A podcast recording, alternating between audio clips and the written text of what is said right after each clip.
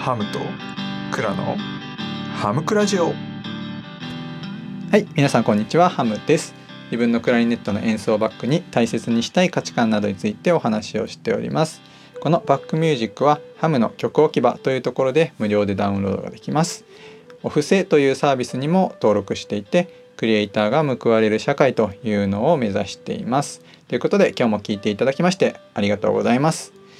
いやー皆さんこの左の真ん中にいるあのサックスを吹いている女性ですけれども僕にはですねあの東京バナナをこう召し上がっているようにしか見えなくてですねあのバナナっていうよりもこうなんかバナナ型のカステラみたいな感じ？はいどうでもいいですね。ということで、えー、今日はですね土曜日なのでスタイフクラシック部ということで、えー、先週ですねあのオーケストラの楽器の紹介をさせていただいたので、えー、今週はですね吹奏楽について楽器紹介していこうかなというふうに思います、まあ、皆さんねオーケストラより、まあ、吹奏楽の方がねやっぱり馴染み深い方も多いかもしれないですね。まあそうなんですけれども吹奏楽っていうのは実はアメリカ由来なんですよね。で歴史も圧倒的にオーケストラよりは若い歴史を持っているとなのでヨーロッパではもう吹奏楽なんてほとんどメジャーじゃなくてほとんどオーケストラですね。で吹奏楽の方はやっぱり学生でねこれここまで流行っているなんていう文化があるのは本当に日本くらいですね。まあ、アメリカでは結構マーチングとかねそういったバンドっていうのはそれなりにありますけれどもこんなにこう木管金管打楽器のね吹奏楽がね流行ってるのはまあ日本くらいなのかなというふうに思います。え吹奏楽と管弦楽オーケストラの違いですけれども、えー、吹奏楽はね弦楽器がいないというところですね、まあ、これが大きな違いだというのを先週お話ししました。ということでこの吹奏楽はねどう弦楽器をまあカバーしていくかというかねそれも結構大事なんですよね。特にやっぱオーケストラの曲をね吹奏楽を編曲してね吹奏楽版に編曲をしてやるっていうのをいわゆるオケ編というふうに言うんですけどもこの曲をやる上でねやっぱバイオリンの動きをま誰がやるのかというところのそのですね役割分担はですね、まあ、大体7割がクラリネットをやるんですよ。そうまあ、との3割をこうフルートとオーボエと、まあ、サックスでねこう分担してるっていう感じでですねもうねクラリネットは本当にねあの吹奏楽とオーケストラで全然違うんですよ。もうね吹奏楽のクラリネットはもうしっちゃかめっちゃかですねもうめちゃくちゃ速いタララララっていうねバイオリンのあのパッセージフレーズもあったりだとかあとはトレモロっていうんですけれども例えばねドラドラドラドラドラドラドラってドと上のラをこう繰り返しやるみたいなのとかって結構バイオリンだとねこう弦をこうカタカタカタって動かしてやるのがあるんですよねすごそれをすごいこう小さい音で鳴ってるみたいな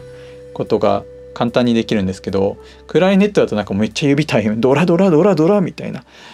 わかるかな？ちょっとまあでもそういうのがあのあったり。まあ当然ねそのバイオリンだと当たり前のようにできるというものですよね。がクラリネットだと全然できないっていう。あとタンギングですね。こうクラリネットって音を切る時はこうタタタタタタタタってこう舌でね音を切るんですけれどもこうやっぱそれってそんなに早くできないんですよね。うん、なんですけどバイオリンだと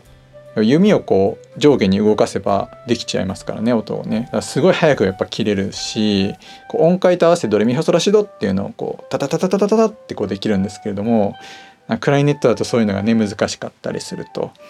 まあそういうこう結構無茶ぶりをですねやらされまくるというのが、まあ、いわゆるオケ編オーケストラのね編曲でクラリネットがこう苦しむあるあると、まあ、いうところですね。まあ、クラリネットの他には、えー、フルートオーボエですね、まあ、この辺はオーケスト一緒であとファゴットもまあたまにあると。あとあるのがねあのバスクラって言ってバスクラリネットですね。これは木管の、まあ、低音部をね支えるバスクラリネットとあとはバリトンサックスっていうのがいてで金管部の低音を支える、まあ、チューバだとか、まあ、ユーフォニウムだとかコントラバス、まあ、コントラバスはね弦でなぜか一人だけいるんですけれども、まあ、そういうねこう金管低音と木管低音がこううまく響き合うみたいなところもですね結構吹奏楽の中では大事な要素だったりしますよね。はいということでですねまあそんな感じの木管編成そしてまあサックスはあの本当にオリジナルな吹奏楽にしかない楽器ですよね。そもそもサックスっていうのは前も話したんですけどクラリネットの技師さん修理師さんであったアドルフ・サックスという人がですねまあ本当に結構最近なんですよね。何年だったかな。大体ね1840年代ぐらいにですねサックスは作られたそうなんですね。もうこれはベートーベンとかねの頃って本当に1800年代前半だしまあねサックスが作られてもそこから普及していくにはまだまだ時間がかかるからもっともっと先のねこうミオとかあとなんだろうホルストとかああいう作曲家の中ではもう使われるようになってったんですけどもあとボレロですね。ボレロは、えっと、ラベルか。ラベルのボレロとかではサックス使われてるんですけども、まあ、他のですねなんだろういわゆるこうクラシックとして有名な、まあ、古典派と言われてる人たちの中ではもう全然サックスっていうのはそもそも影も形もなかったとモーツァルトとかね。そういう人たちの時にはということなんですよね。まあ、なので吹奏楽で使われているんですけれども、まあ、サックスは本当にまあ金管みたいなもともとあれ金属でできているのであのですけれども木管楽器というものでこう金管みたいな華やかさと、まあ、木管のこう動きの速さみたいなものをこう両方持ち合わせてるので、まあ、クラリネット奏者からすると嫉妬しかないんですけどね。本当に魅力的な楽器ですよね。バイオリンの代わりもやるし、うん、なんだろう中低音というか支えるところもやるしさっきのバリトンサックスみたいなこうね低音部を支えるところもやるしなんか全体にこうやっぱ華やかさを与えてくれるあの人たちですよね。他にはもうあのいわゆる金管のトランペットホルントロンボーンチューバーとかユーフォニウムですね。まあ、ユーフォニウムっていうのもねオーケストラだとねあのないしなかなかねこれも知られてないというか名前聞いてもパッと思い浮かばない人も多いんじゃないかなというふうに思うんですけれども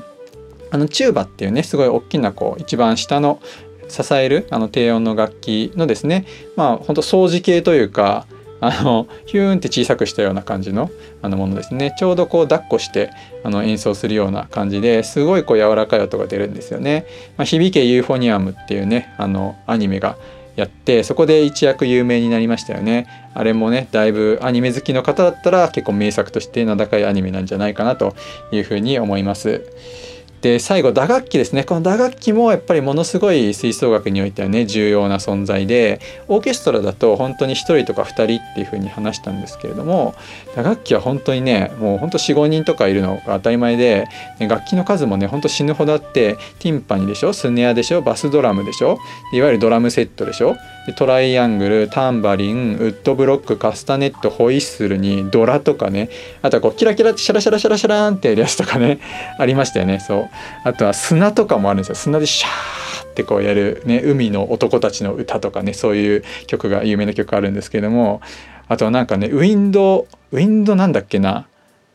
ウィンドマシーンだ。ウィンドマシーンっていうこうなんかねハンドルをぐるぐる回すとねこう風の音がするっていう楽器とかがあってあれとかもですねそのある曲を本当に何曲かしか使われないのにその曲をやるためだけにねこう高いが金払ってあの楽器を買うみたいなあの本当に強い吹奏楽部の高校とかだとそういうことを、まあ、していたりすると。いうもう本当何でもありですねいやそんなんなんか頑張ってこう手とかでなんかやれよみたいな感じで 思うんですけど実際そういう楽器とかもねすごい高価で売られてたりするんですよね。うん、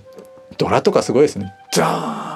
ーンっていうのとかねあれやったら気持ちいいんだろうなでも外したらめちゃくちゃかっこ悪いんだろうなっていうふうに思います。はいみたいなねまあ本当にその打楽器の幅広さ面白さっていうのもありますね。あとその鉄筋木琴ってねあのビューラフォンシロフォンっていう風に正確に言うんですけれども、まあ、それがやっぱり活躍するのもね結構まあ吹奏楽ならではっていうところありますよねこういわゆる鍵盤打楽器っていう風なやつですね、まあ、そんなねこういろんなこう魅力がまあ詰まっている、えー、楽器楽器楽団っていうのが吹奏楽というところですね。まあ、本当に今はねなかなかこうコロナの影響もあって結構練習がねあの悩ましいというか難しいっていう学生さんは本当多いと思うし、まあ、吹奏楽のねこの人気っていうのが多分これから結構下火になっちゃうんじゃないかなっていうのは本当に寂しいところではあるんですけれどもまあねこういう形で、まあ、スタイフみたいな場でねやっぱり楽器で表現できるとか、まあ、あとは一生ね趣味になるものですからねこうぜひぜひ少しでも吹奏楽ね目指すというかねやりたいなって思ってもらえる子どもたち誰も聞いてないと思うけど 増えるといいななんて思います。皆さんもね吹奏楽の思い出話とか多分いろいろあるでしょうからね。是非是非コメントいただければというふうに思います。ということで今日も聴いていただきましてありがとうございました。素敵な一日をお過ごしください。